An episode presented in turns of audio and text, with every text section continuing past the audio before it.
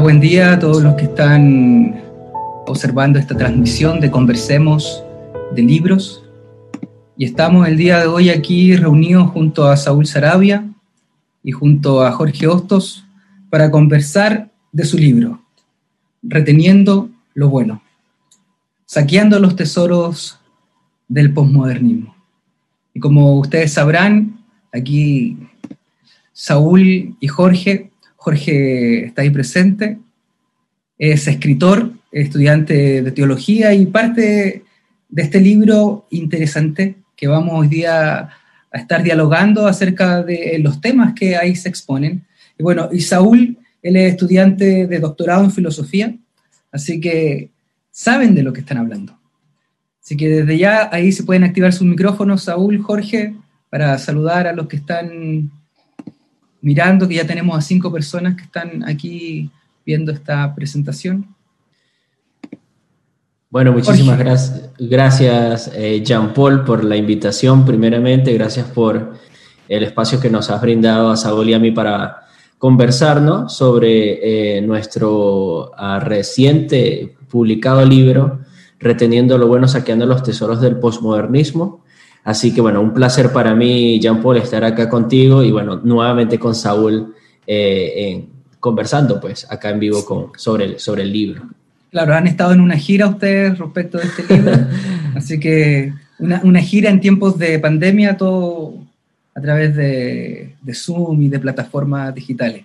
Saúl, gracias por estar aquí. ¿Algunas palabras antes de comenzar? Gracias a ti, Jean Paul, por la invitación. Un placer estar aquí juntos nuevamente. Hemos conversado a lo largo de estos años, ¿no? De distintos temas. Entonces, qué bien poder hacer ahora un, un en vivo junto contigo. Gracias. Claro, claro. Para los que están aquí escuchando, bueno, Saúl y Jorge son amigos desde hace bastante tiempo, cada uno desde su esquina dentro del cristianismo. Hemos podido compartir, dialogar y ser edificados mutuamente. Y eso es lo que vamos a hacer también en esta tarde acá en Chile, 25, 26 ya. Allá en México creo que tienen tres horas antes y en Argentina parece que estamos igual, ¿o no? Sí, correcto. Bueno, Jorge es venezolano, radicado en Argentina por el momento, y Saúl, tú estás desde México. Así es, en, el estado de Durango, de México. Bueno, entonces vamos a entrar a, este tema de, lleno ya. Eh, y quiero partir con quizá lo básico acerca de qué es la posmodernidad o el posmodernismo. Y lo digo porque cuando uno lo habla en el ámbito teológico, en la cristiandad, inmediatamente uno se imagina algo satánico, algo diabólico, algo que quiere destrozar la fe. Entonces es muy raro hablar de que hay un libro que pretende saquear los tesoros del posmodernismo, porque uno inmediatamente tiende a pensar, por la propaganda que se le ha hecho, de repente marxismo cultural, progresismo, posmodernidad, a que son cosas que se enfrentan y que no podrían conciliarse de ninguna manera. Entonces, para empezar esto, ¿qué es la posmodernidad o qué es el posmodernismo? Como todos los temas en, en filosofía, y una y otra vez lo decimos, hay mucha dificultad en, en hacer eh, una definición precisa de los términos de los cuales estamos hablando. Sin embargo, nosotros utilizamos una estrategia a lo largo de todo el libro y mayormente en el capítulo 1 de hacer una distinción entre posmodernismo y posmodernidad. Eh, primero hacemos como un detalle de que posmodernismo siempre va a hacer referencia con el post a otro fenómeno también muy difícil de definir, que es el modernismo, mayormente relacionado con la ilustración. Y básicamente lo que nosotros estamos tomando en cuenta para hacer esta como relación entre modernidad, posmodernidad o modernismo y posmodernismo es que los ideales de la ilustración consisten en tener como la concepción de una razón autónoma, universal, eh, de una manera objetiva, pero en un sentido objetivista. Eh, ese, sería como, como uno de los estándares del, modernismo. Otra sería como la idea de control y progreso de la humanidad a, través de la ciencia. Y la otra sería como un individualismo. Entonces, lo que nosotros estamos mostrando con el posmodernismo es como un ataque a esos ideales y decir que no es el caso que, que, sean del todo correctos, en, tanto en fenómenos culturales como, en teoría.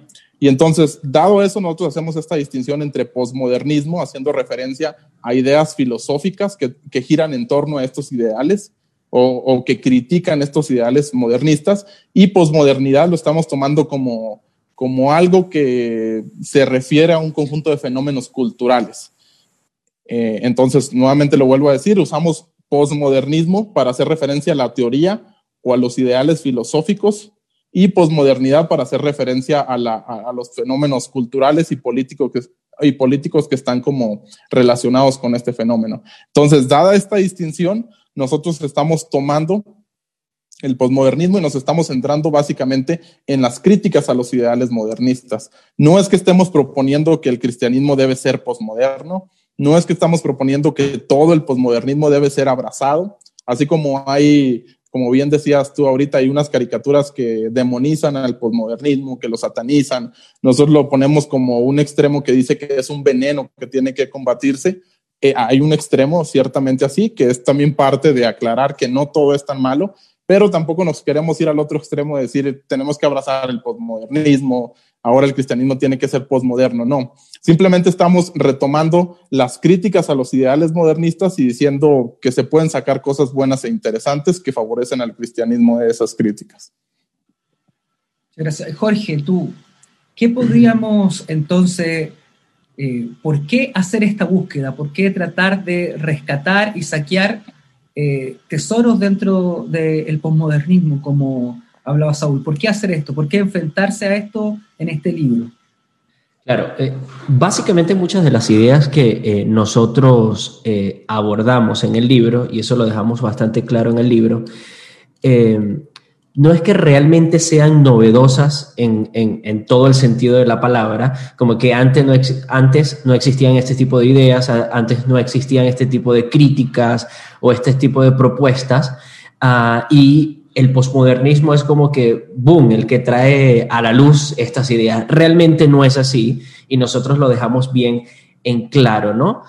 El punto, mm, y para centrarme en tu pregunta de por qué esto, es debido a que el cristianismo occidental, eh, y, sobre todo en los últimos eh, siglos, podríamos decir, pero más específicamente en las últimas décadas, eh, se ha eh, adaptado o ha hecho una especie de fusión, de mezcla con lo que Saúl menciona, y es lo que abordamos en los primeros capítulos del libro, de estos ideales modernistas, que son completamente ajenos a la enseñanza bíblica y a la enseñanza de la historia, de la historia cristiana. Entonces, en tu pregunta, ¿por qué abordar de esta manera? ¿Por qué eh, tocar este punto con respecto al postmodernismo? Bueno, porque las críticas que el posmodernismo hace a los ideales eh, principalmente filosóficos y ya sea eh, metafísicos, epistemológicos principalmente, antropológicos, etcétera, las críticas que hace el posmodernismo a esos ideales que se establecieron en la modernidad eh, y en el modernismo, concibiéndolo como corriente filosófica o corriente de ideas teóricas, esas críticas son completamente válidas porque están bien armonizadas con la enseñanza cristiana, con la enseñanza bíblica. Eh, con respecto a esos temas, ya sea epistemología, ya sea eh, em, antropología, etcétera, y, ya, podemos mm, profundizar un poco más en, eso. Entonces, creemos, y, como autores del libro, eh, creemos que es así, muchos sectores del cristianismo y muchas personas dentro de la fe cristiana, llámense filósofos o teólogos o gente en general, pero principalmente teólogos y filósofos que mueven quizás el mundo académico, eh, eh, teológico, sean, se ven presa o los ves, hay evidencia clara de que son presas de ciertos ideales, de estos ideales modernistas, que critica el posmodernismo y que nosotros entonces vemos como una especie de em, oportunidad para como que para plantearlo desde esa ah, perspectiva eh, postmoderna, porque están directamente relacionados con los ideales modernistas. Obviamente hacemos el, vínculo con la teología, con la vida cristiana, con la fe, que por supuesto es lo posiblemente sea lo que más nos importa, el cómo aplicar eso a nuestra fe cristiana y, y, y, y su relación tanto con la escritura como, la, como con la, la misma historia de la iglesia. Entonces, eh, obviamente que también tomamos eso en cuenta y es como que la, la practicidad o, la parte eh, práctica, llamémosla así, por ter, eh, para, para, hacerlo de manera pedagógica, para verlo más en, sentido pedagógico, esa parte práctica está allí. Pero, volviendo a punto nuevamente, Jean-Paul, ese es el el porqué de nosotros abordarlo de esa manera, porque creemos que muchos sectores del cristianismo y muchas corrientes que hasta el día de hoy siguen surgiendo y que están muy en la tendencia eh, eh, cristiana, eh, los vemos presa de, esa, de esos ideales. Y ustedes, para abordar, por ejemplo, como hablaba recién yo, que el posmodernismo a veces se sataniza y se entiende como algo netamente contrario a la Biblia, eh, o al cristianismo en sí. Por ejemplo, yo recuerdo haber visto hace mucho tiempo algunos videos donde sostenían que el postmodernismo lo que hace es acabar con los metarrelatos, entonces desde ahí que el relato cristiano también se destruye, pero ustedes abordan a distintos autores y toman estos temas, lo analizan y profundizan en aquello. Entonces, para continuar, y uno de los capítulos que tiene, y me gustaría preguntarle ahí a Saúl, es sobre Lyotard y las metanarrativas, los metarrelatos. Eh, ¿Cómo podríamos nosotros, desde aquel autor, tratar de saquear aquellos tesoros? Así es, como, como bien dices, Jean-Paul, uno de los estándares de la crítica al posmodernismo es que el posmodernismo implica un, rechazo o, digamos una sospecha hacia hacia las metanarrativas. El problema aquí, claro, es que se entiende por metanarrativa. Eh, si se entiende por metanarrativa algo como una historia global o una narrativa de gran alcance, eh, claramente entonces sería como algo muy incompatible con el cristianismo, dado que el cristianismo siempre se ha presentado como, eh, en términos bíblicos, como una gran historia del mundo, o como dirían algunos autores de teología bíblica, la verdadera historia del mundo o el gran drama del mundo. Entonces, si, si metanarrativa se entiende como una gran historia, por supuesto concedemos que sería muy incompatible con el cristianismo y por lo tanto sería como un ataque directo hacia el cristianismo. El problema ahí, y eso lo desarrollamos en el capítulo 3, es que no creemos que sea el caso. Obviamente en este argumento eh, silogístico, en la primera premisa es eh, el posmodernismo implica un rechazo hacia las metanarrativas. La segunda premisa podría ser el, cristianismo es la metanarrativa de las metanarrativas, como diría Al, Moller. Por lo tanto, si el posmodernismo implica un rechazo hacia las metanarrativas y el cristianismo es una metanarrativa, el posmodernismo y el cristianismo no podrían ser compatibles. Entonces, en otras palabras, el posmodernismo sería un ataque directo al cristianismo. Ese parece ser el argumento que se utiliza siempre para rechazar el posmodernismo. Eh, nosotros creemos que no es el caso porque si tú estudias y lees directamente a Lyotard, lo que él estaba haciendo no era rechazar eh, las narrativas por ser grandes historias o grandes explicaciones del mundo. Es decir, Lyotard lo que tenía en mente era criticar estos ideales del modernismo donde se decía que lo que no podría ser probado científicamente no podría ser llamado conocimiento.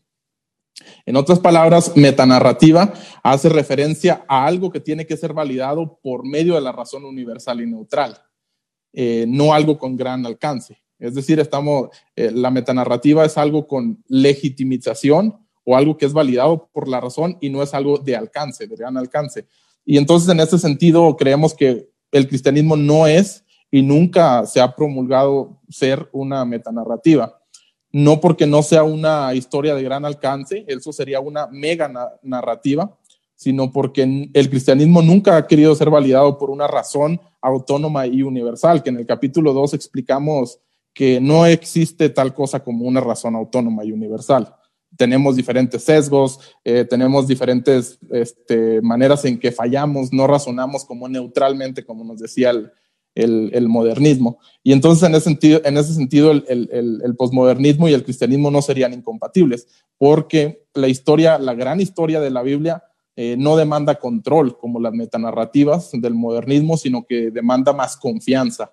Y lo más importante es que la narrativa del cristianismo nunca ha querido ser validada por la razón autónoma y universal, sino que la historia del cristianismo siempre se ha basado y su, su, máxima legitimización o su justificación está en la revelación de Dios hacia nosotros. Entonces, en ese sentido, creemos que, que no son incompatibles esa crítica de Lyotard hacia las metanarrativas y seguir eh, sosteniendo una especie de, de narrativa universal que explica la, la historia humana.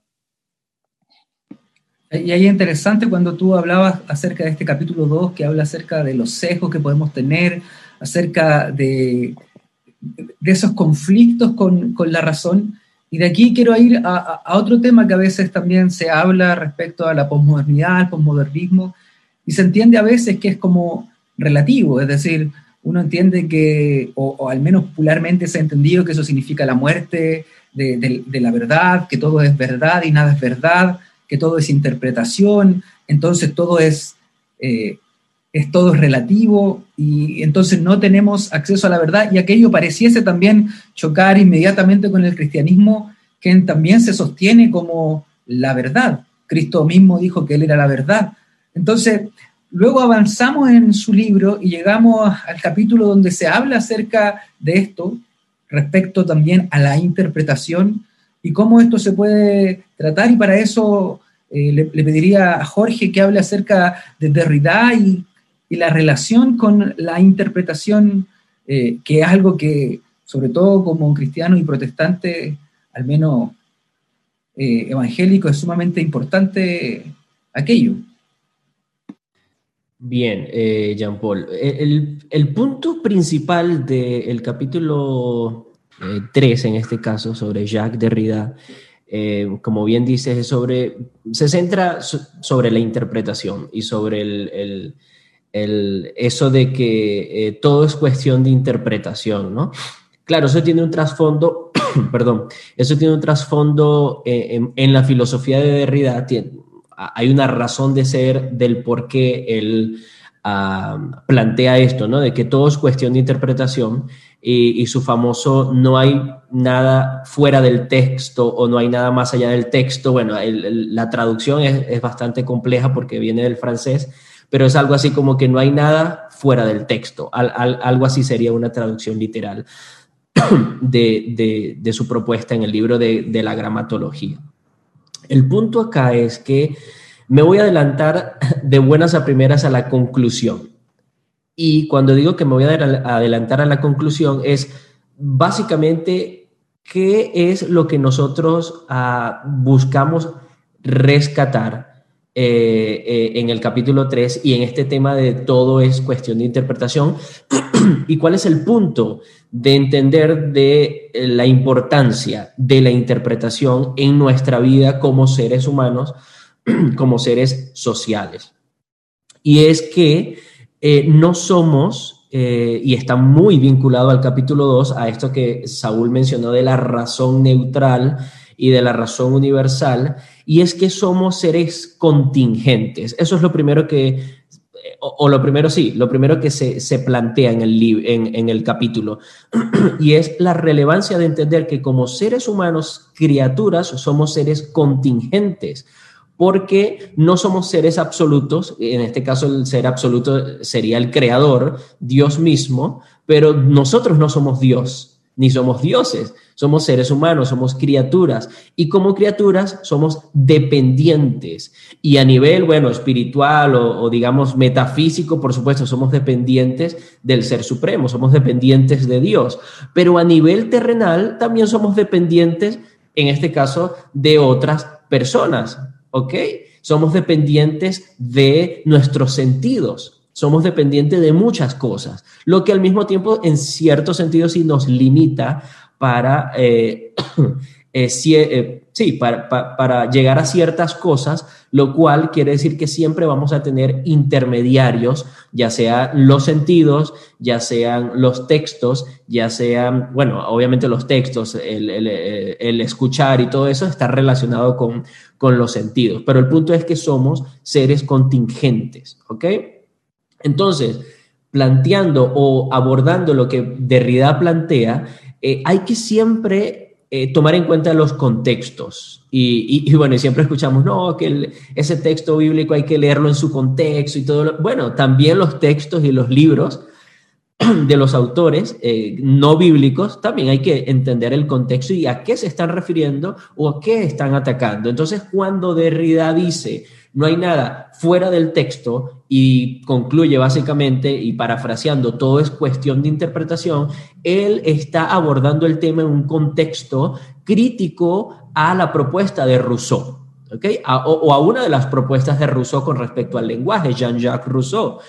Rousseau tenía ese ideal de que eh, en, la época primitiva, en alguna época primitiva del ser humano, cuando no era un ser social, el ser humano estaba en, una, en un estado utópico ideal donde eh, eh, podía enfrentarse a, la, realidad, al mundo tal como es. Es decir, que no necesitaba interpretar nada porque ya tenía el mundo tal como es. No había un intermediario.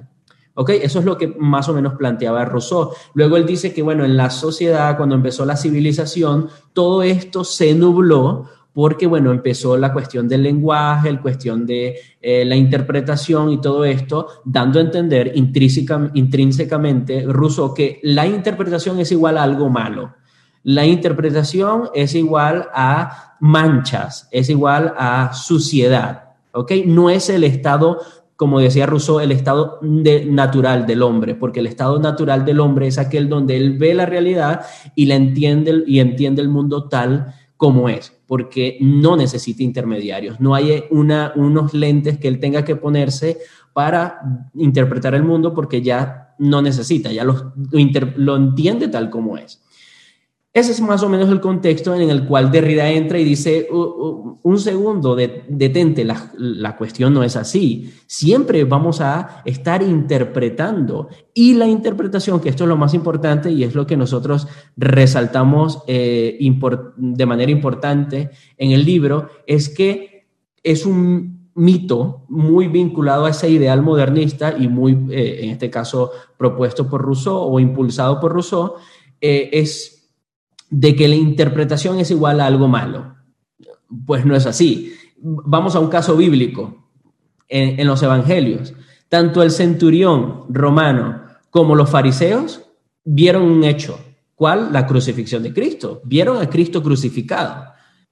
Pero un segundo, los dos no lo interpretaron de, manera, de la misma manera. El centurión romano lo interpretó de una forma y los fariseos lo interpretaron de otra manera. Ok, hay dos interpretaciones. Por supuesto, la interpretación, creemos como creyentes, como cristianos, que la interpretación del centurión, de que cae de rodillas y dice, eh, en verdad eres el Hijo de Dios, nosotros creemos que esa es la interpretación correcta, ¿no?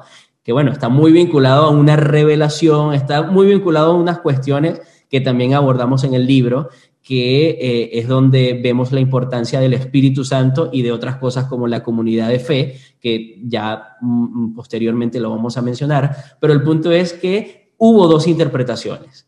Obviamente creemos que una correcta y, una incorrecta, pero el hecho de que el centurión haya interpretado el hecho de Cristo crucificado como la, el sacrificio del Hijo de Dios, de Dios mismo encarnado, no significa que estaba mal. O sea, el que haya interpretado eso o, el haya interpretado eso, no, el que haya interpretado, punto, no significa que esté mal. ¿Ok? Entonces, lo que nosotros tratamos de mostrar en el libro es que sí, todo es cuestión, las cosas son cuestión de interpretación. Pero, por supuesto, hay interpretaciones incorrectas y hay interpretaciones correctas, ya eso es otro tema. Pero hay que quitar ese, ese mito de que interpretar es algo malo. Entonces, básicamente eso es lo que nosotros abordamos en el capítulo 3 eh, con la filosofía de Jacques Derrida. Sí, es bien interesante el, capítulo y, ese ejemplo deja muy claro cómo lo abordan, el ejemplo de, de Cristo en la cruz y cómo los fariseos ven el hecho y lo interpretan de una manera y cómo el cinturón lo interpreta de otra manera. Bueno, y Saúl, me gustaría preguntarte por lo que abordan luego, en algún momento ahí Jorge habló acerca de la importancia de, la comunidad, de la importancia de la iglesia, en la formación del creyente. Y hay un capítulo, ustedes que hablan acerca de Foucault y la formación del yo. Entonces, me gustaría ahí, Saúl, si pudieses conversar acerca de lo que ustedes abordan en, ese, en esa parte del texto. Sí, claro. Eh, ya lo hemos dicho antes y lo decimos muy explícitamente en el, en el capítulo. Eh, Foucault es un personaje muy variado, tiene mucho trabajo y hay, hay propuestas propias de Foucault que claramente son muy antagónicas hacia el cristianismo. Entonces, al estar abordando y decir que se puede rescatar algo de Foucault, no estamos diciendo que por lo tanto tendríamos que rescatar todo lo de Foucault o que todo lo que escribió Foucault, su, su estilo de vida, cualquier cosa relacionado con él sea buena.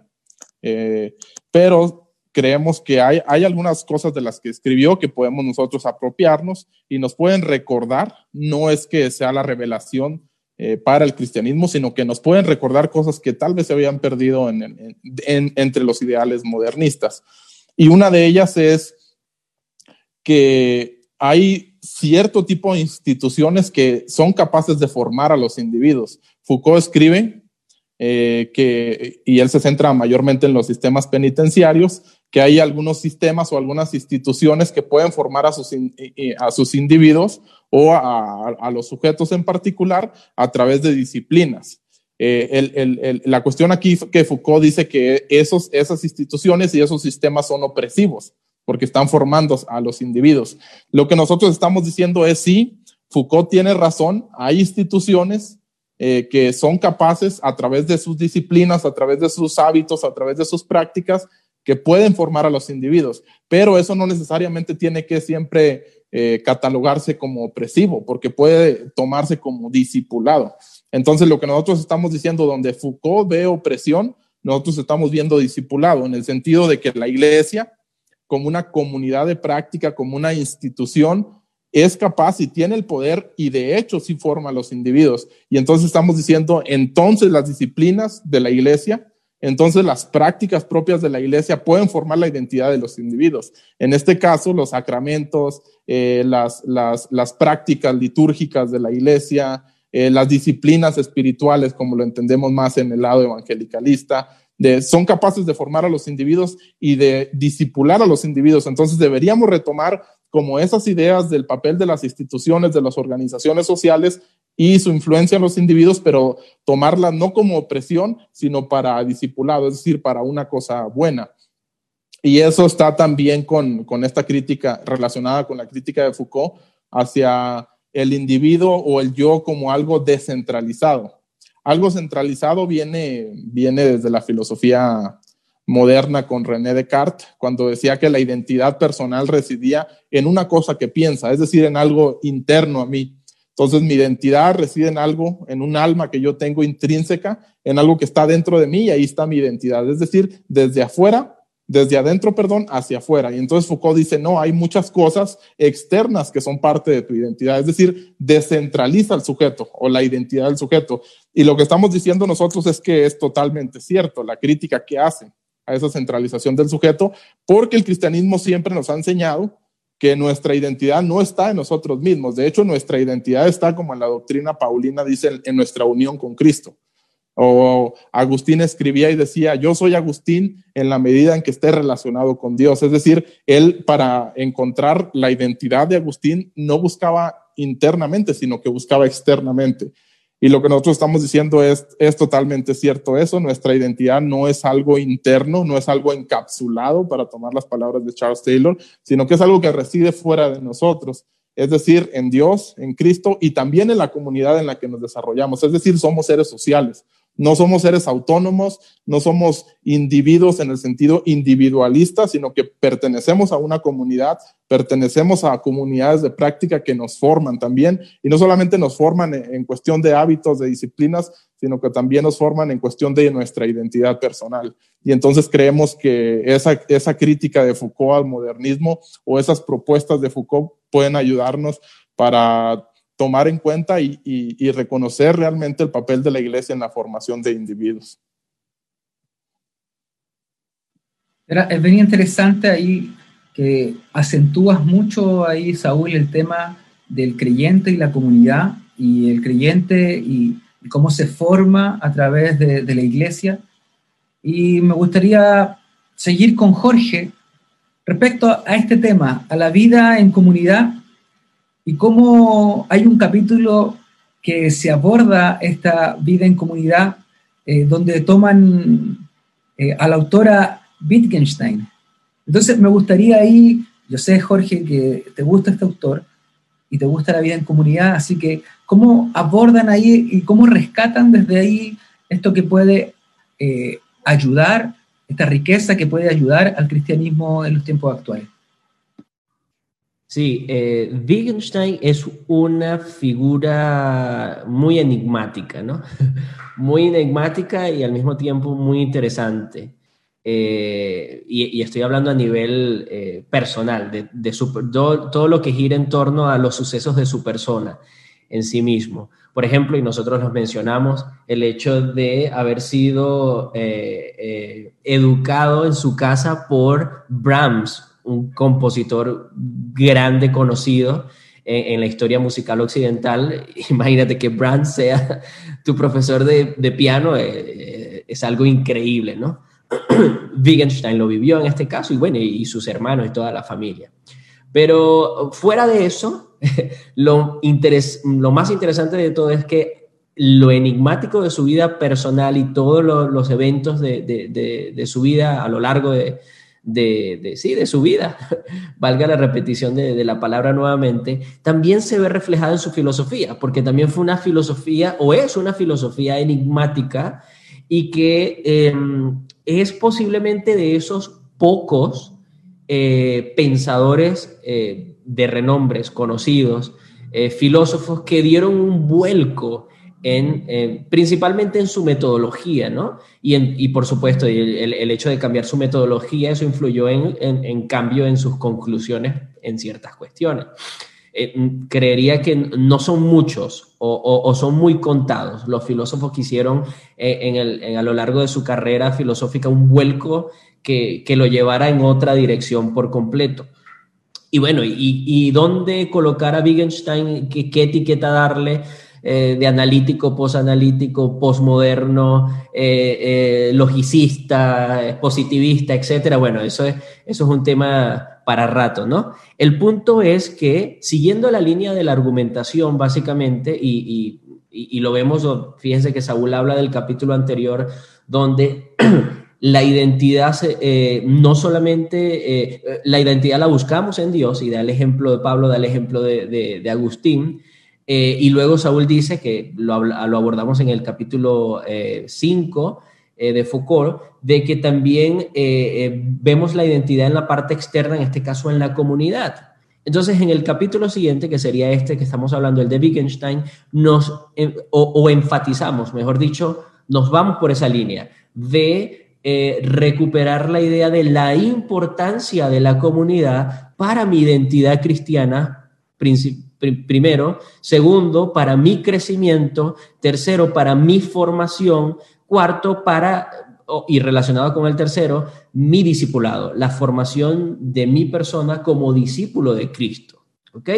Entonces, eh, a través de la filosofía, específicamente la segunda filosofía de, de, Wittgenstein, eh, generalmente Wittgenstein se divide como en el primer y el segundo Wittgenstein, o el antiguo Wittgenstein y el nuevo Wittgenstein.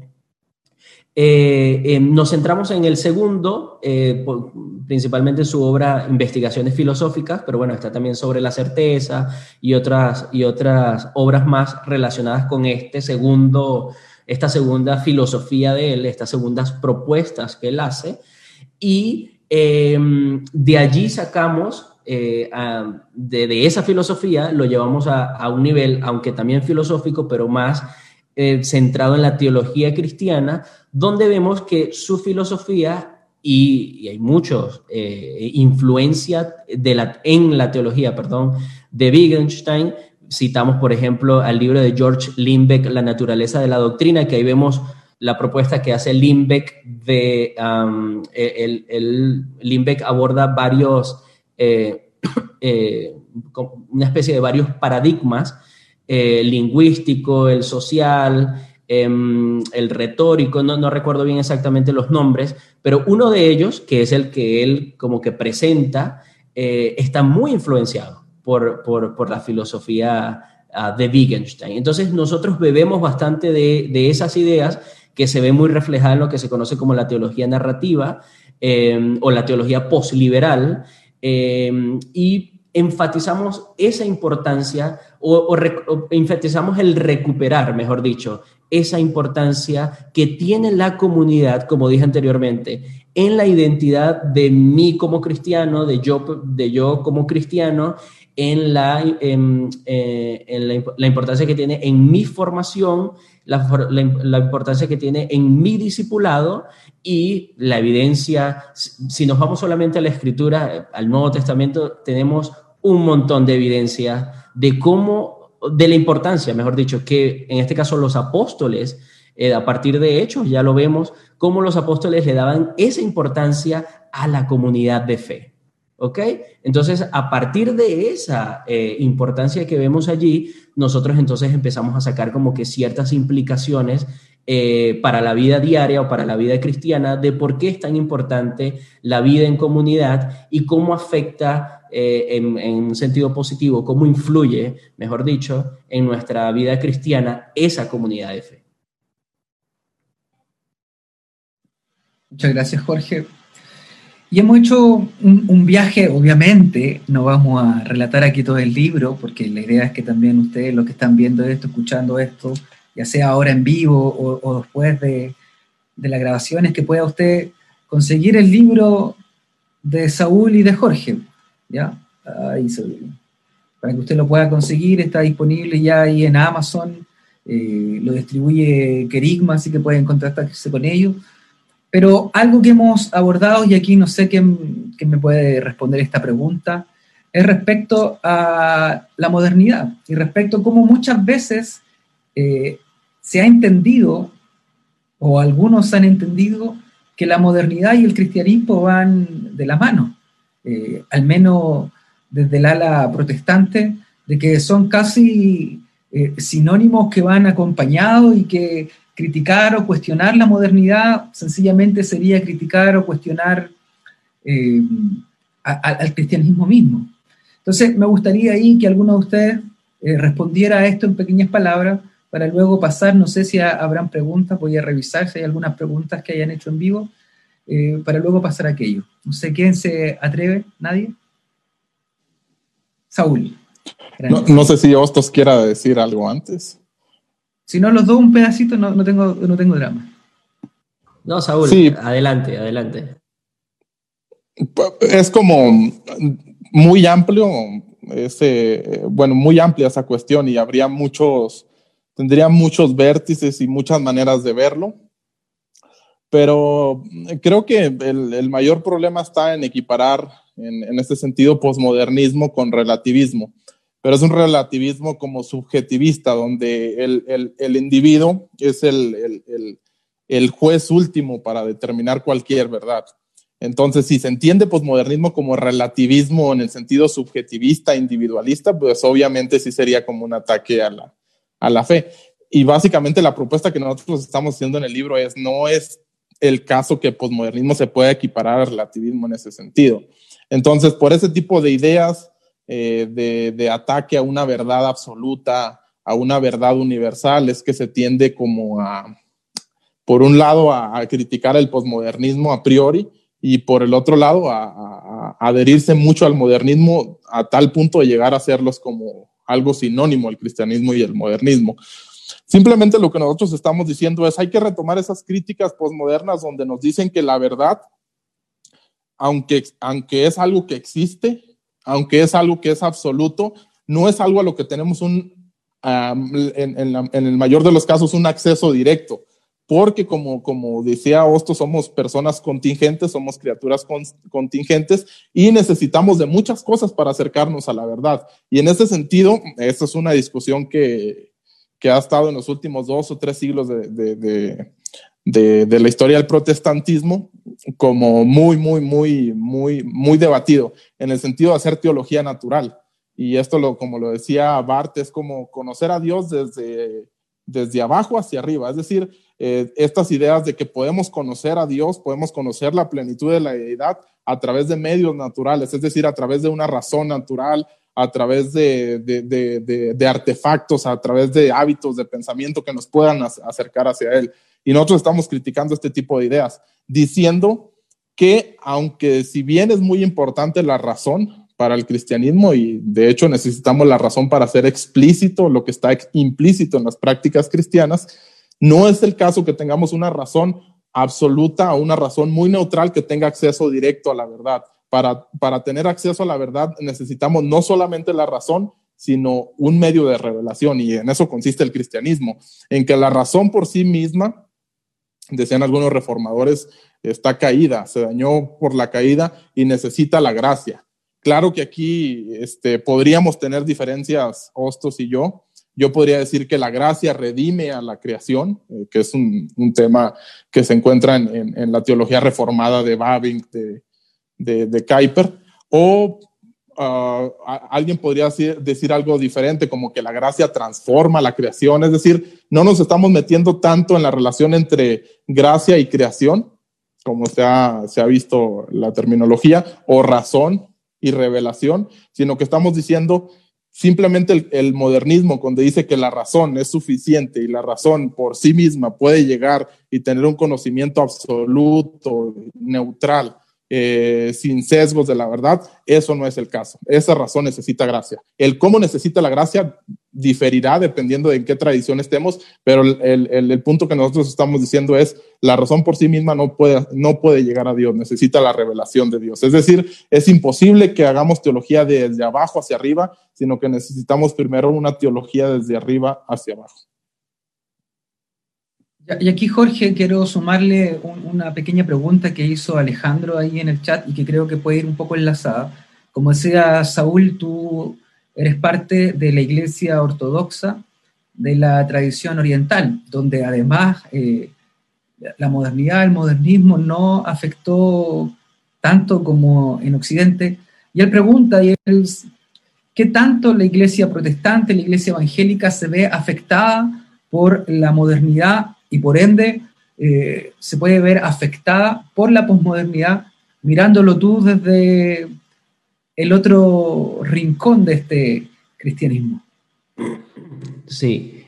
Eh, bueno, de, cómo eh, ha afectado o, las afecciones que pueda tener la iglesia protestante o el protestantismo, la iglesia evangélica con respecto a la modernidad o al modernismo y por consiguiente el, lo que puede afectar o influir el postmodernismo, creo que se lo puedo dejar a Saúl, eh, porque él está allí, él podría como que dar cosas más específicas.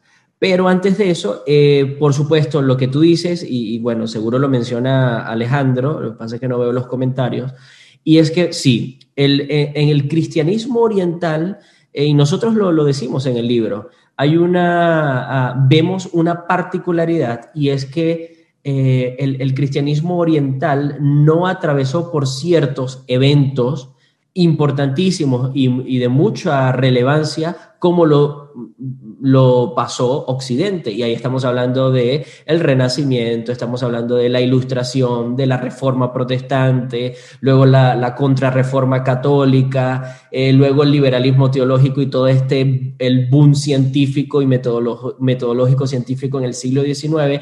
Ese tipo de cuestiones, el, el cristianismo oriental y, en este caso el cristianismo ortodoxo no lo vivió eh, en, digamos en carne propia o, no estuvo allí. Por ende, muchas de estas ideas, y también lo decimos en el libro, muchas de estas ideas que nosotros criticamos, o, mejor dicho, que tomamos de la filosofía postmoderna eh, eh, como crítica a, ciertos ideales modernistas, no, no son tan aplicativos en la iglesia oriental o en la iglesia ortodoxa, precisamente por eso, porque no se vio afectada por estos pensamientos de razón universal, de razón neutral, de un yo eh, eh, centralizado, de, em, no, se vio afectada por este pienso, luego existo, no se vio afectada por este pensamiento de Rousseau de que la interpretación es algo malo eh, y, por ende el la, naturaleza real del ser humano sería no interpretar nada porque ya tendría, tiene acceso directo al mundo tal como es. Entonces, este tipo de ideas filosóficas y, que es, y, si vemos desde Descartes en, la, en, el racionalismo y el, el inicio de la, de la ilustración, em, eh, vemos eh, estas ideas que en ningún sentido están afectando, o afectaron, mejor dicho, al cristianismo oriental porque generaron precisamente este boom filosófico, este giro filosófico de la modernidad que fue realmente o fue únicamente eh, eh, expandido en el ala occidental de, la esfera ah, del mundo, ¿no? Entonces, en ese sentido, muchas de las, de las cuestiones que decimos nosotros en el libro ya son implícitas y otras ya son explícitas en la, en la teología ortodoxa, por ejemplo, cuestiones sobre la comunidad, cuestiones sobre la liturgia, eh, cuestiones sobre la formación eh, em, eh, cristiana, el discipulado, cuestiones como la simbología y el significado, el lenguaje dentro de la comunidad, todos ese tipo de cuestiones ya son como que ya son, se dan por sentado. En la, en la teología ortodoxa. Sin, sin, ir muy lejos, en el libro, en el libro de, eh, si no me equivoco, eh, no recuerdo si es, creo que es el de Ferbusker, que se llama La teología después de Wittgenstein. Él hace un recuento, si no me equivoco es en ese libro, él hace un recuento en, los primeros capítulos de toda la teología eh, que se ve afectada por ideales modernistas. Y básicamente todos los teólogos que menciona son o protestantes o católicos. Entonces, eso, por ejemplo, sería una evidencia de, eh, de esa cierta eh, particularidad entre los dos polos, ¿no? Que un polo está afectado por unas eh, ideas filosóficas, mientras que otro polo no. Entonces, eso era lo que quería ahí resaltar. Muchas gracias. y para ir terminando, Saúl, no sé si ahí Jorge dijo que podías comentar algo más al respecto, pero bueno, quiero sumarle ahí una preguntita. Ustedes también en el libro abordan algo acerca de la apologética y hay una pregunta que está haciendo ahí alguien en el chat, eh, Juan creo, perdí el nombre, respecto, a sí, Juan de Ingram, respecto a las, al posmodernismo y las ideas progresistas eh, y cómo aquello ha afectado a Occidente eh, y cómo, de algún modo, y aquí le sumo yo otra, otro punto a esa pregunta, cómo podemos luego eh, hacer apologética en un mundo posmoderno donde ya se ha cuestionado toda la modernidad y donde mucho de la apologética tomaba o bebía de argumentos eh, modernos. Sí, bien, es una pregunta muy interesante. Ah, como para empezar, habría que recalcar que no todo el posmodernismo, como en la distinción que estamos haciendo como, como teoría filosófica o un conjunto de, de, de, o una estructura filosófica, se este, puede equiparar con el progresismo. Habría aspectos de la, de la, de la posmodernidad como un conjunto de fenómenos culturales que claramente eh, se asocia con el progresismo, pero también alguna especie de modernidad cultural también está asociada al progresismo. Entonces, no, el progresismo no es algo propio del posmodernismo como ideas filosóficas, sino que tiene parte de posmodernidad y, modernidad misma, o modernidad tardía, como algunos dirían, o modernidad líquida. Diferentes autores lo han expresado de diferentes maneras. Entonces, el, tema de la, de la apologética sería algo muy interesante, porque una de las cosas que nosotros estamos diciendo en el libro es que el ideal eh, antropomórfico o el ideal, digamos, de la concepción del hombre en el modernismo es simplemente como cerebros flotantes o como estos experimentos mentales de, filosofía o epistemología, cerebros en una, una cubeta. Entonces, lo que importa para el modernismo es simplemente las mentes que piensan no importa tanto como, digamos, la, extensión física del cuerpo, las maneras en que conocemos a través del cuerpo, eh, el conocimiento que adquirimos a través de las prácticas y los hábitos, que es una de las cosas que nosotros estamos diciendo es algo muy importante para la vida de la persona. Pero el, modernismo se, reduce simplemente a ver a las personas como, como cerebros flotantes.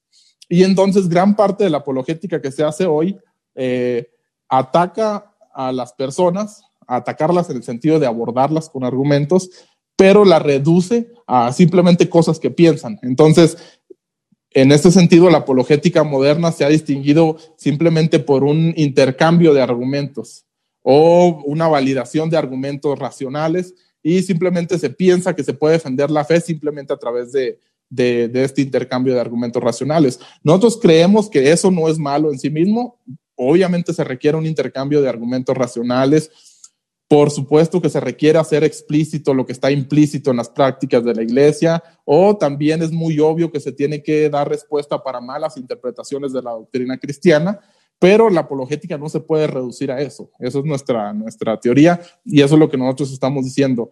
La manera de hacer apologética en un mundo postmoderno es considerar al ser humano no simplemente como un cerebro flotante, una cosa que piensa, sino como un cuerpo, como una persona encarnada, como una persona social, como una persona de hábitos y prácticas eh, donde sus creencias están muy relacionadas con los hábitos que tiene la persona, con las experiencias de vida que tiene la persona, por la comunidad en la que está inmersa la persona, por, digamos, las diferentes prácticas en las que la persona está. Entonces, las creencias no es algo simplemente que están flotando en el aire, sino que están encarnadas en distintos medios. La manera en que nosotros debemos hacer apologética es considerar que el ser humano es una persona social y, encarnada. Y en este sentido podemos decir, la Biblia es la gran historia de las historias y nos invita a encarnar esa historia a través de nuestras prácticas.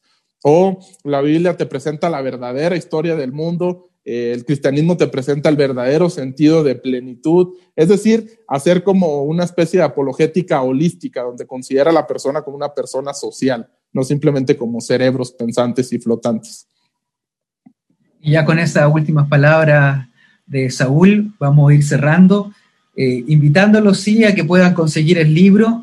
Aquí está, Reteniendo lo Bueno. Eh, como ya les dije, está, lo pueden encontrar ahí en Amazon, también Kerigma y sus distintos socios que los reparten en los distintos países eh, pueden consultar con ellos, pueden preguntar, también pueden eh, preguntar ahí directamente en la página de Jorge Hostos, que también tiene. Eh, no sé, Saúl, ¿tú tienes alguna página? No, no, parece que no, ¿cierto? No, es un tipo muy ocupado. No, no, no. No, no tiene. Pero pueden ahí consultar el que quiera adquirir el libro. No es un libro extenso, sin embargo, es un libro profundo, así que probablemente si usted lo quiere leer, eh, va a tener que leerlo, releerlo, eh, terminar un párrafo, volver a leer el párrafo, pero en eso también está la gracia y lo interesante para poder adentrarse en estos temas que muchas veces no son tan comunes para eh, los hermanos y las hermanas de la iglesia, no son tan comunes para los cristianos ahí que se desenvuelven en redes sociales, pero sí son de una importancia grande en los días de hoy y, sí es un libro muy interesante que le va a abrir su percepción, que va a poder ayudarle a tener una mejor conmovisión respecto a su cristianismo y también poder enfrentarse y dialogar como hemos visto con estos autores posmodernos, eh, sin desechar eh, todo eh, en esta idea un tanto maniquea, que si viene de una fuente que no es cristiana, debe ser malo, sino comprendiendo que hay, hay algo ahí, saquear estos tesoros, eh, como los tesoros de Egipto. Eh, hay un dicho acá que se dice, no, no tiremos el agua de la bañera con el bebé adentro, sino que también podemos examinar y, claro, el título lo tienen de estas palabras de Pablo, de, de examinarlo todo y retener lo bueno. Ya con esas palabras quiero darle gracias ahí a Saúl, a Jorge, por participar de esta conversación. Eh, y tienen los últimos 10 segundos si quieren decir algo ahí a la audiencia que pueden verlo ahora o después. Y cerraría. muchísimas gracias, Jean Paul, por, por, por estos momentos, por la oportunidad, por la invitación. Y pues esperemos como, como que la gente tenga acercamiento a estas ideas, eh, contrario a, lo que se pudiera pensar que hay una agenda detrás que se quiere promover el posmodernismo. No, simplemente estamos haciendo como un llamado a que los temas no son tan sencillos como a veces se hacen ver o que hay que leer las fuentes por sí mismas y no los recuentos segundos y terciarios de a veces de, las ideas y simplemente como eh, relacionarse directamente con las ideas y, ver cómo uno desde la perspectiva cristiana puede interactuar con ellas y al final queremos que que las personas pueden obtener mucha ganancia en este sentido de que pueden vencer esta dicotomía entre teoría y práctica. Creemos que estas críticas del posmodernismo al modernismo nos ayudan a, hacer desaparecer esa, esa dicotomía y a ver la teología como también una forma de vida. Eh, bueno, de nuevo, gracias también, eh, Jean Paul, por la invitación. Para mí un honor y un placer haber estado acá contigo y bueno, con todos los que nos estuvieron viendo. Eh, y, allí, eh, vinculándome a lo que dice eh, Saúl, correcto, la, y esto es algo súper importante de, que, está relacionado y que se aborda en el libro. Como dice Saúl, la, la teología como una forma de vida. o yo lo digo en, palabras quizás como que la teología como un estilo de vida. Y, bueno, y como ortodoxo también esa es la concepción de la, de la, teología para el ortodoxo, que es algo que se vive, algo que va más allá de meras abstracciones que hay que asentir o que hay que definir, sino algo que se encarna en tu vida y es algo que tienes, que vives, por, precisamente porque se ha encarnado en ti. Entonces la filosofía va más allá, perdón, la teología va más allá de un una mera abstracción de, términos filosóficos y teológicos y bíblicos, sino que es una invitación que el Señor nos hace a vivir como Él, a vivir e imitarle. Así que les animo a que compren el libro y, bueno, y puedan ser beneficiados y edificados con él. Ya con estas palabras y con esta invitación a vivir también la fe, eh, nos despedimos dándole gracias aquí a los chiquillos, a los autores de este libro, grandes amigos, y también a los que ustedes estuvieron acompañándonos, que el Señor les bendiga. Muchas gracias por acompañarnos.